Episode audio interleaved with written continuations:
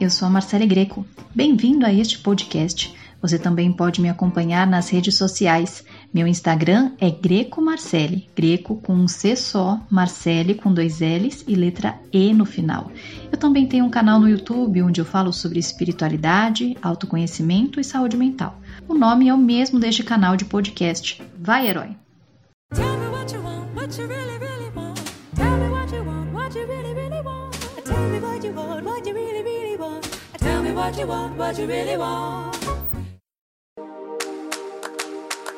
Eu estava conversando semana passada com uma amiga minha sobre a questão da pandemia. O foco da nossa conversa eram as maneiras com as quais as pessoas têm sido desafiadas de maneiras diferentes pela mesma situação. No caso dessa minha amiga, ela estava tendo de lidar com o incômodo de uma casa cheia de gente, incluindo uma criança pequena, num apartamento pequeno. Já uma outra amiga minha disse que estava super mal por estar há cerca de três semanas completamente sozinha. Ela que sofre de depressão estava ainda pior. Isso sem falar nas muitas pessoas que estão com renda reduzida e sem renda, enquanto a galera que vende álcool em gel nunca ganhou tanto dinheiro. Percebe? Uma situação e muitos desafios diferentes. Eu acredito que a gente só vive o que tem de viver, só passa pelo que tem que passar. Não poderíamos estar vivendo em outra época. Nosso espírito escolheu estar aqui, agora. E ainda que meu ego discorde fortemente, o momento presente é sempre perfeito. Sei que pode parecer que eu estou romantizando a pandemia, mas dramatizar ainda mais o drama não vai me ajudar e nem vai ajudar o mundo. Nessa época de pandemia, o meu humor e o meu otimismo oscilam muito. Às vezes eu sinto que não adianta resistir ao momento e só me resta aceitar. Mas tem horas que o meu ego começa a querer entrar em desespero. Daí eu silencio, respiro, corto os julgamentos, pensamentos e sentimentos de medo, voltando para o momento presente, e isso me acalma.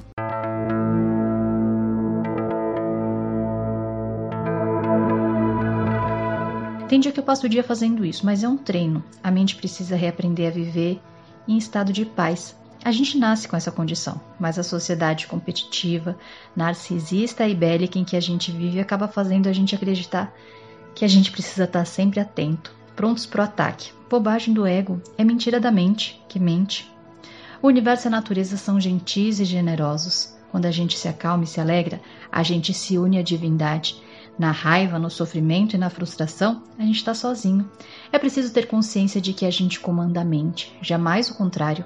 Voltando à história da minha amiga que estava mal por estar sozinha, ela disse: Gente precisa ver gente. Lembrei do que uma outra amiga tinha me dito, que ela também estava com dificuldades emocionais durante o isolamento porque sentia falta de sair de casa, ver gente.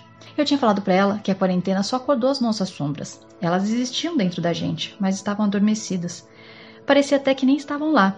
E eu acho que quando a gente não tá bem com a gente, a gente não tá bem com ninguém.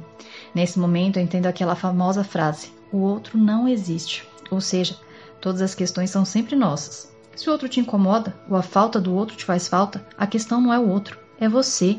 Eu acho que os homens têm tanto problemas para lidar uns com os outros, simplesmente porque eles não conseguem se entender e lidar consigo mesmo.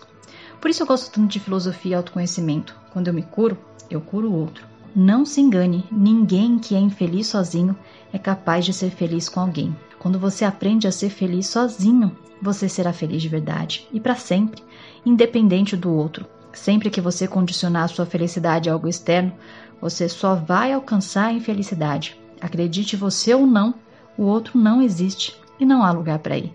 Gratidão a você que me acompanhou até aqui e até a próxima. Tchau!